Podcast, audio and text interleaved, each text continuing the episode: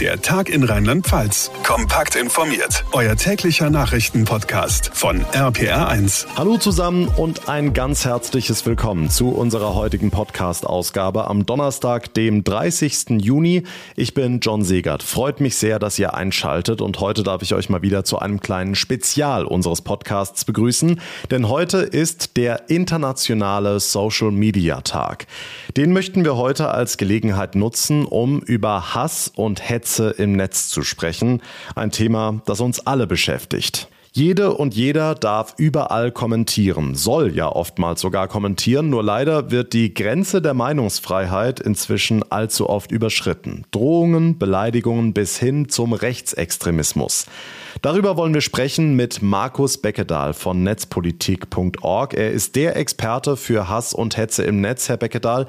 Sie beobachten, dass sich der Ton in den vergangenen Jahren deutlich verändert hat. Inwiefern?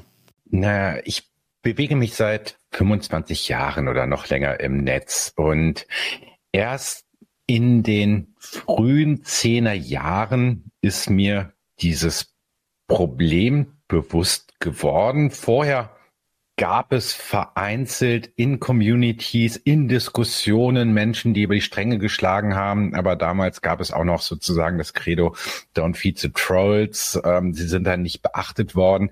Und dann so ab, ja, Anfang der Zehner Jahre durch die ja, äh, Zunahme der Nutzung von sozialen Medienplattformen und das damals eigentlich auch große Teile der Gesellschaft ähm, erstmalig ins Netz abgewandert sind, bemerkte man eine Veränderung, bemerkte man, dass viele Stimmen, die vorher sicherlich unhörbar waren, bei Menschen ihre Fernbedienung getreten haben oder den Fernseher angeschrien haben, auf einmal einen Rücksendekanal nutzen konnten und davon auch Gebrauch gemacht haben. Und spätestens sozusagen ähm, 2015 ähm, die Flüchtlingsmigrationsdebatte hat dazu geführt, dass mh, quasi Hass und Hetze als politische Waffe eingesetzt wurden, um ja andere Meinungen mundtot zu machen. Und das haben wir eigentlich in den letzten Jahren dann nochmal verstärkt gesehen, vor allen Dingen auch in der Debatte um die Corona-Maßnahmen, aber auch quasi, wie hält man es mit Migration oder Frauenrechte, ähm, erleben wir immer wieder, dass vor allen Dingen männliche Accounts in sozialen Medien sehr häufig unter Realnamen, nicht noch nicht mal unter Nutzung von Pseudonymen oder anonymen Accounts ähm, mit Hass und Hetze vor allen Dingen gegen Frauen, gegen Andersdenkende vorgehen und sie quasi auch noch absurderweise im Namen der Meinungsfreiheit aus dem öffentlichen Diskurs rauskicken wollen, ihre Meinungsfreiheit beschneiden wollen, weil es einfach eine andere Meinung darstellt. Was kann man dagegen tun? Was können Medien tun? Was kann die Politik tun? Was kann jeder Einzelne von uns tun? Ja, es gibt verschiedene Ebenen, wo man ansetzen müsste. Äh, eines der Kernprobleme ist, dass die Mechanismen von sozialen Medien auf Polarisierung eingestellt sind. Das heißt, die technischen äh, Vorgaben von ja, diesen algorithmischen Entscheidungssystemen, welche Meinungen denn auf die Überholspur geschickt werden, haben sehr häufig sozusagen eine Überholspur für Meinungen, die polarisieren, die sozusagen dann dazu führen, dass mehr Menschen in Interaktion treten, wo sich dann die sozialen Medienplattformen sehr darüber freuen, weil sie mehr Datenpunkte sammeln können für das eigentliche Ziel, ihr Geschäftsmodell, nämlich personalisierte Werbung anzudrehen. Und eigentlich müssen wir an dieses Geschäftsmodell ran der personalisierten Werbung. Das könnte man verbieten, wenn man der Meinung wäre, dass äh, die gesellschaftlichen Nebenwirkungen viel größer sind als der gesellschaftliche Nutzen. Ich bin der Meinung, dass das so ist, aber die Werbelobby, wo Facebook, Google und aber auch ein Teil der Medien oder ein Großteil der Medien sozusagen ein Bündnis geschlossen haben. Die sind der anderen Meinung, die wollen das alle nutzen. Also insofern stecken wir in einem Dilemma, ähm, dass wir, wo wir nicht so einfach rauskommen. Dann haben wir natürlich die Situation, dass man auf äh, Seiten der Strafverfolgungsbehörden viel effektiver gegen Hass und Hetze vorgehen könnte und dadurch auch den gesellschaftlichen demokratischen Diskurs schützen könnte, indem man mal seine Aufgabe ernst nimmt und ähm, die offensichtlichen Hass- und Hetze-Accounts ähm, und Postings mal effektiv vor Gericht stellt und verfolgt. Aber da gibt es von Seiten der Justiz und von Seiten der Strafverfolgungsbehörden sehr häufig nicht die notwendige Motivation, weil man sagt sich dann, naja, also man nimmt das nicht ernst. Man sagt, das ist ja dann irgendeine Überreaktion im Netz, lässt die Opfer allein und signalisiert den Tätern, hey, ihr könnt weitermachen, ihr habt nichts zu befürchten.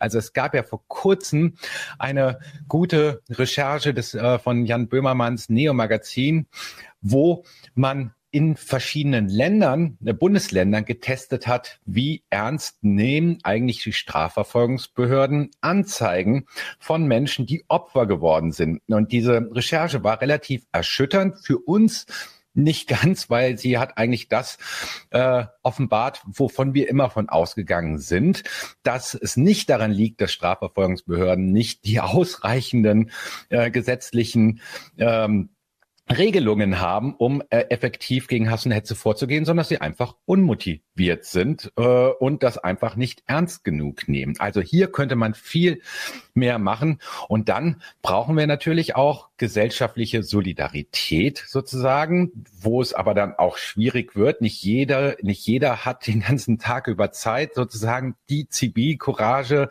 im Netz zu zeigen, die wir wahrscheinlich mehrheitlich im realen Leben zeigen würden, wenn wir im realen Leben quasi äh, beobachten würden, wenn jemand neben uns beleidigt wird oder bedroht wird. Da würden viele von uns wahrscheinlich dazwischen gehen und versuchen, das zu unterbinden. Eigentlich müsste man viel mehr digitale Zivilcourage zeigen.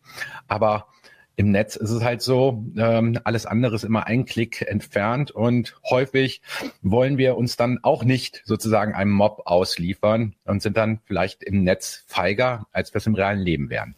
Hm, bei uns ist es so, wenn wir was posten, wird es anschließend von einem Redakteur begleitet und kontrolliert. Man sagt dazu Community Management. Das würden Sie sich von allen Medien heute wünschen, oder?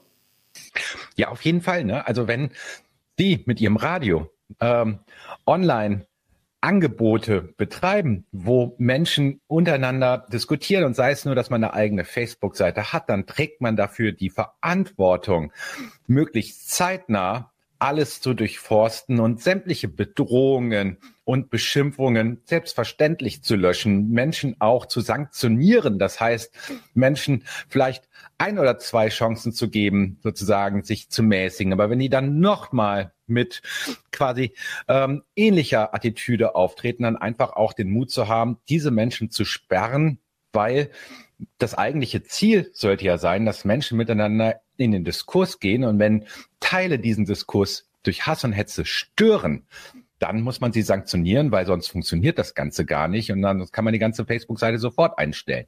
Hm, jetzt gibt es ja erste Versuche, das Problem mit KI, also künstlicher Intelligenz, in den Griff zu bekommen, dass ein Computer Hasskommentare erkennt. Inwieweit ruhen da die Hoffnungen drauf? Also die Hoffnungen ruhen sehr darauf. Ähm, es gibt auch nicht genug Unternehmen, die suggerieren, dass sie schon irgendwie Lösungen gefunden haben. Unternehmen wie Instagram oder Facebook äh, hoffen sich sehr viel davon, weil dann kann man irgendwann diese lästigen Content-Moderatorinnen sich einsparen. Also Menschen, die alles händisch sozusagen sich anschauen müssen, entscheiden müssen, ob etwas noch dasteht oder nicht. Das führt natürlich dazu, dass man Geld sparen kann. Allerdings gehöre ich zu denjenigen, die der Meinung sind, das bringt nicht so viel. Ähm, künstliche Intelligenz, sagen wir mal jetzt in Anführungszeichen, also algorithmische Entscheidungssysteme, die aufgrund von Sprache und Datenbanken andere Sprache bewerten, sind nicht so gut wie Menschen, eine gewisse Tonalität festzustellen. Und sehr häufig ist es ja auch so, dass Bedrohungen quasi von der reinen Semantik her für ein algorithmisches Entscheidungssystem nicht als Bedrohung wahrgenommen werden, weil nicht bestimmte Bedrohwörter da drin vorkommen. Aber eine menschliche Person sieht sofort, Also da kommt jetzt keine Beschimpfung vor, aber das ist eine so Bedrohung, die zwar möglicherweise von der Meinungsfreiheit gedeckt ist, aber dazu führt, dass Opfer sich total ernüchtert fühlen. Also die Hoffnung ist, dass künstliche Intelligenz irgendwie ähm, Moderation unterstützen können kurz-, mittelfristig, in dem Sachen vorgefiltert werden, die sich Menschen nochmal anschauen. Aber ich würde davor warnen, dass man zu viel Hoffnung darauf setzt, weil eigentlich ja, Menschen können andere Menschen viel besser bewerten, als es Maschinen in absehbarer Zeit schaffen können. Und wir sollten uns nicht abhängig davon machen, dass Maschinen vielleicht dann mal mit Millisekunden Entscheidungs, äh, Entscheidungszeit ähm, quasi darüber richten, welche Art von Diskurs wir führen. Das kann zu viel mehr Problemen führen, als wir momentan haben sagt Markus Beckedahl, Experte für Hass und Hetze im Netz von netzpolitik.org. Vielen Dank für das Gespräch.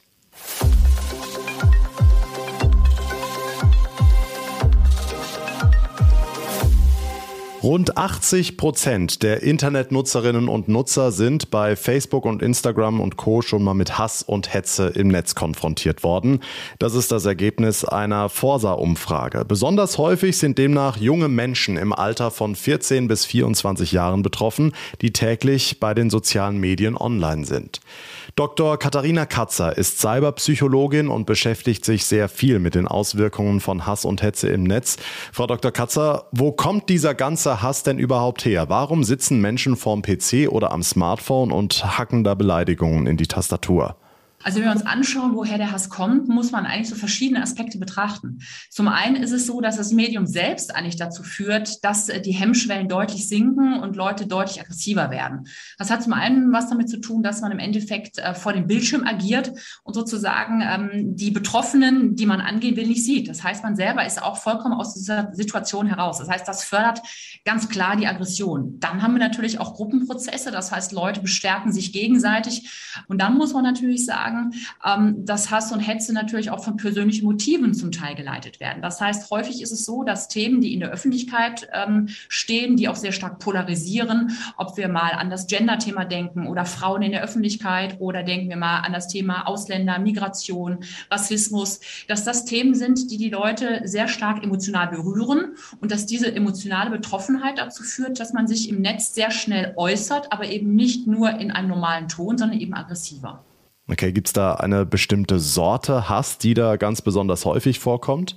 Also wenn wir insgesamt uns Untersuchungen anschauen oder auch die eigene Erfahrungen oder Erfahrungsberichte, dann ist es so, dass zum einen das sexualisierte Hass gegenüber Frauen sehr häufig vorkommt, sondern mit am häufigsten gerade gegenüber Frauen. Dann haben wir ganz klar auch ein Thema, das äh, antisemitischen Hass, rassistischen Hass. Hier werden ganz gezielt auch Bedrohungsszenarien aufgebaut. Das heißt, äh, andere Menschen, andere Gruppierungen bedrohen unsere Kultur, unser Deutschsein. Und das wird dann sozusagen in Hasstiraden aufgebaut. Dann haben wir aber auch sozusagen Hass generell gegenüber Andersdenken. Denkenden. Also was nicht in mein Raster passt, wer einfach nicht so denkt wie ich, ähm, der gehört nicht zu mir und der gehört auch nicht hierher und dem muss ich dann eben mit Hass begegnen. Also das kann man schon sehen. Und was besonders bedenklich ist, dass mittlerweile Hass ähm, salonfähig geworden ist. Das heißt, immer mehr Menschen sagen, ja, die Person hat es tatsächlich verdient, dass ich ihr Hass entgegenbringe. Und das ist doch schon eine ziemlich traurige Entwicklung. Hm, ich habe es eingangs erwähnt, Sie sind Cyberpsychologin. Lassen Sie uns zu denen kommen, die Hass erleben, also Opfer von Hass und Hetze sind. Kann uns sowas denn krank machen? Ja, absolut. Also wir sehen, dass wir nicht nur psychische Belastungen haben wie Depressionen und Traumata. Wir sehen, dass die Menschen auch regelrecht körperliche Schmerzen erleiden. Das heißt, sie ähm, haben grippeähnliche Symptome. Sie fangen plötzlich an zu zittern, haben Schwindelanfälle, bekommen Migräne oder Magengeschwüre. Das heißt, die Menschen werden auch richtig körperlich krank. Dr. Katharina Katzer. Vielen Dank. Tja, und es gibt auch eine Menge unter euch, die schlechte Erfahrungen auf Facebook, Instagram und Co. gesammelt haben.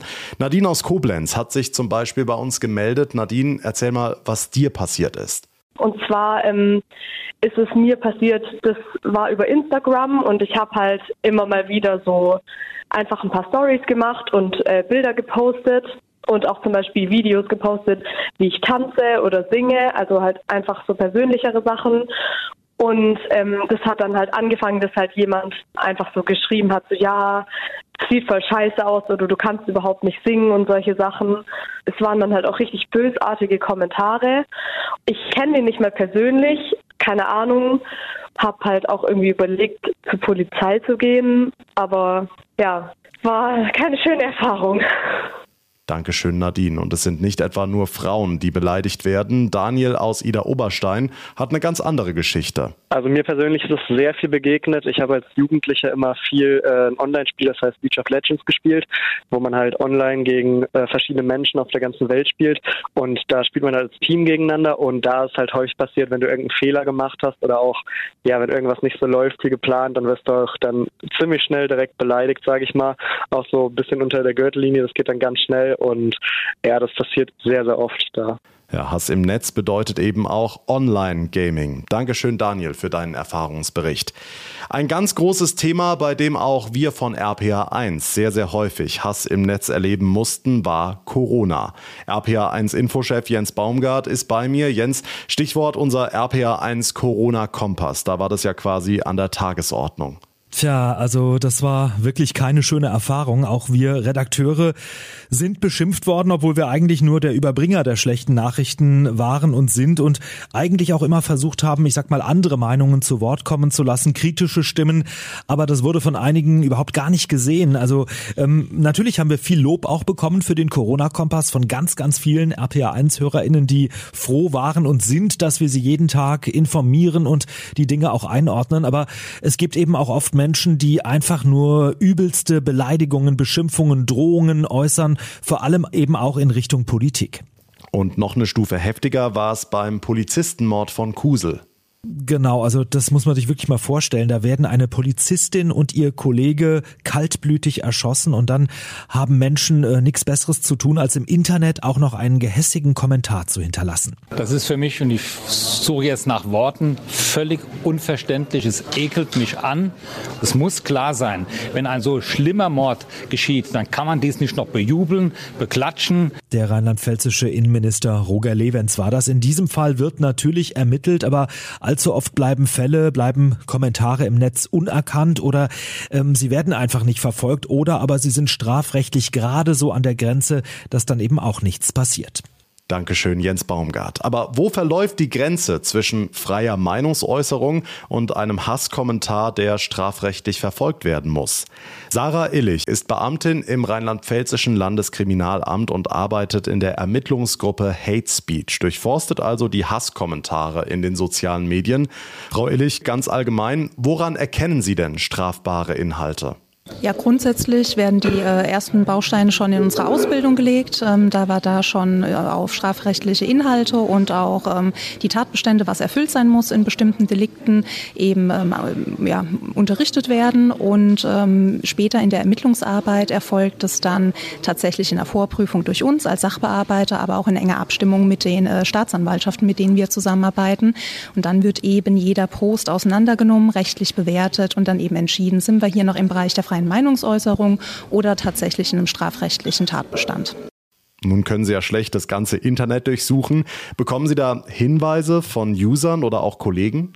Genau, wir erhalten auf unterschiedlichsten Wegen äh, diese Inhalte oder Posts. Zum einen, ähm, wenn aktiv danach im Internet gesucht wird.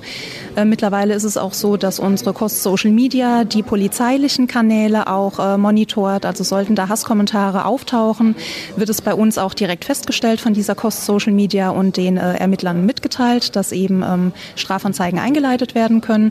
Und zum anderen bekommen wir immer wieder Hinweise äh, von Bürgerinnen und Bürgern, zum einen über die Online-Wache der Polizei Rheinland-Pfalz oder aber auch ähm, direkt ähm, das Bürger das in unseren Social Medias selbst ähm, anmelden. Aber ab wann mache ich mich denn mit einem Kommentar wirklich strafbar? Können Sie da ein Beispiel nennen? Also wir können jetzt keine Anleitung geben, äh, bis zu welchem Punkt sind wir noch im Bereich der freien Meinungsäußerung und ab wo wird es tatsächlich ähm, strafrechtlich relevant. Sonst würden wir ja tatsächlich Verfassern von Hasskommentaren auch die Möglichkeit geben, ähm, die Grenzen auszuloten und gerade noch so mit dem Fuß äh, im, im relevant oder im ähm, rechtlich ähm, unrelevanten Raum zu sein. Das wollen wir nicht. Wie gesagt, ähm, wir haben da bestimmte Erfahrungswerte, die wir anwenden können. Und wenn das mal zweifelhaft ist, dann wenden wir uns vertrauensvoll an die Staatsanwaltschaft. Machen Sie da einen Unterschied als Ermittlerin, wer postet? Also ist es was anderes, wenn Promis oder Politiker was Fragwürdiges schreiben? Ähm, also jetzt ein Unterschied zwischen ähm, ja, Politikern, Promis und dem in Anführungszeichen normalen Bürgern, den machen wir von polizeilicher Seite nicht. Ähm, die Vorfälle, die es gab gegen Politiker oder auch gegen ähm, prominente Personen, das sind natürlich Erfahrungswerte, was da auch schon mal äh, mit einem Gerichtsurteil oder mit einer Bewertung der Staatsanwaltschaft versehen wurde. Das ähm, sind dann auch noch mal Informationen, auf die wir zurückgreifen können, aber Unterschiede in der polizeilichen Sachbearbeitung macht es für uns nicht. Können Sie da sagen, wer schreibt? Gibt es den klassischen Täter oder das klassische Opfer? Also wir können ja jetzt auch auf die ähm, Erfahrungswerte von zwei Ermittlungsgruppen äh, der EG Hate Speech zurückgreifen. Einmal Tötungsdelikt Ida Oberstein, einmal Tötungsdelikt Kusel. Ähm, aus den zwei Ermittlungsgruppen konnten wir für uns die Erkenntnis herausziehen, den klassischen äh, Täter im Bereich der Hasskommentare gibt es nicht.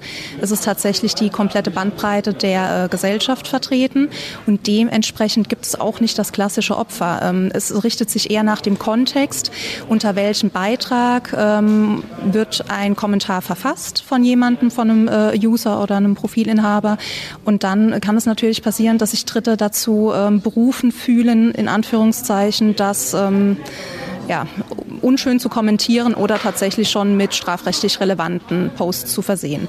Also ist es tatsächlich eher ähm, davon abhängig, in welchem Kontext Posts und äh, Gegenposts erfolgen, sodass, wie Sie es gerade auch schon angesprochen haben, durchaus auch äh, Politiker oder ähm, andere Personen des öffentlichen Lebens Opfer werden können. Aber einen klassischen Täter, einen Opfertypus können wir hier tatsächlich nicht erkennen. Hm, jetzt haben wir schon über den Fall der beiden getöteten Polizeibeamten in Kusel gesprochen. Wie geht es Ihnen dabei, wenn da eine junge Kollegin und ein junger Kollege ermordet werden und andere diese Tat im Netz noch feiern? Macht Ihnen das besonders zu schaffen? Ähm, ja, definitiv. Ähm, klar, diese Vorhaben äh, von Gruppen wie Freien Patrioten, das ist schockierend. Ähm, welche, welche ja, Abwendung vom deutschen Staat, von unserer Demokratie Personen einnehmen können. Ähm, die zweite Geschichte, sowohl das Tötungsdelikt in äh, Kusel, aber auch in Ida Oberstein zum Nachteil des Tankstellenmitarbeiters, das trifft einem äh, persönlich etwas mehr, weil da ähm, junge Menschen ihr Leben verloren haben, ähm, nicht unbedingt nachvollziehbaren Gründen. Und auch diese Hasskommentare, ähm, die nicht nur jetzt im zweiten Fall Kusel ähm, zum Nachteil von Polizeibeamten gehen. Ähm, dahinter stecken auch Menschen mit einem Privatleben, dahinter stecken Angehörige, Familienmitglieder, die das Ganze lesen müssen. Das ist schon ähm, extrem und, und wirklich belastend, was da Menschenverachtendes und äh, Herabwürdigendes geäußert wird, auf jeden Fall. Werden denn dann nur diejenigen zur Rechenschaft gezogen, die solche Kommentare schreiben, oder reicht auch schon, wenn ich so einen Beitrag like, um mich strafbar zu machen? Ähm, wir hatten es ja äh, auch in der Pressekonferenz der EG Hate Speech vor einer Woche, hat die Generalstaatsanwaltschaft Koblenz dazu Stellung genommen. Ähm, da wurden von verschiedenen Staatsanwaltschaften wurden tatsächlich die Likes, Daumen hoch, Smiley, je nach Kontext, also je nach Beitrag und Kommentar, ähm, diese Konstellation ist immer wichtig, dann auch als strafrechtlich relevant gesehen. Aber wie gesagt, immer im Hinblick auf den Kontext und den Post. Okay, abschließend, was kann ich als Betroffener, als Betroffene von Hass im Netz tun, beziehungsweise was kann ich präventiv tun, damit ich gar nicht erst Opfer werde? Also wir haben ähm, sowohl in den Flächendienststellen, in jedem Polizeipräsidium, aber auch hier im Landeskriminalamt eine ähm, Präventionsstelle, die auch entsprechende äh, Informationen zur Verfügung stellen kann. Und wir können da auch verweisen, zum einen, ähm, klar, wir fordern dazu auch offen auf, ähm, Anzeigen, wenn man beleidigt wird, wenn Hasskommentare im Internet äh, gegen einen geschrieben werden, das Ganze bei uns zu beanzeigen. Ähm, wir haben ja mittlerweile auch auf einem relativ ähm, ja, bequemen Weg die Online-Wache, bei der dann auch das Häkchen ähm, Hasskriminalität gesetzt werden kann. Das wurde ja innerhalb der Initiative Contra Hass des Innenministeriums äh, mit bei uns in die Online-Wache eingepflegt. Ähm, damit haben wir schon mal den ersten Schritt, dass die Strafanzeige gestellt wurde. Wichtig ist da auch immer ähm, die Posts, den Usernamen ähm, zu sichern, am besten noch die URL. Und ähm, diese Hinweise, wie man sich als ähm, ja, Geschädigter solcher äh, Tatbestände oder solcher Delikte verhalten kann, die ähm, findet man in unseren ja, Präventionsseiten. Pro PK hat Informationen dazu eingestellt oder eben auch, wie gesagt, die Initiative Contra Hass. auf dieser Seite sind auch unterschiedlichste Infomaterialien zum Thema Prävention mit eingestellt. Sarah Illich, Hate Speech Ermittlerin beim Rheinland-Pfälzischen Landeskriminalamt. Vielen Dank für das sehr interessante Gespräch. Und damit komme ich zum Ende unserer heutigen Spezialausgabe. Ich würde mich sehr über euer Feedback freuen. Wie hat euch die Folge gefallen oder habt ihr auch schon Erfahrungen mit Hass und Hetze im Netz gemacht? Wenn ja, wie? Schreibt mir sehr gern eure Meinung oder eure Erfahrungen entweder direkt über die sozialen Medien, Facebook oder Instagram oder einfach per Mail. Alle Kontaktmöglichkeiten findet ihr in den Show Notes. Der verantwortungsvolle und bewusste Umgang mit den sozialen Medien ist auch ein Thema der Woche der Medienkompetenz. Die findet nächste Woche ab dem 4. Juli statt und wir von RPA1 begleiten die Aktion unter anderem bei uns im Programm. Alle Infos dazu findet ihr im Netz. Den Link habe ich euch ebenfalls in die Show Notes gepackt. Mein Name ist John Segert. Ich bedanke mich ganz herzlich für eure Aufmerksamkeit und euer Interesse. Wir hören uns dann in der nächsten Folge wieder. Bis dahin eine gute Zeit und vor allem bleibt gesund. Der Tag in Rheinland-Pfalz, das Infomagazin, täglich auch bei RPR1. Jetzt abonnieren.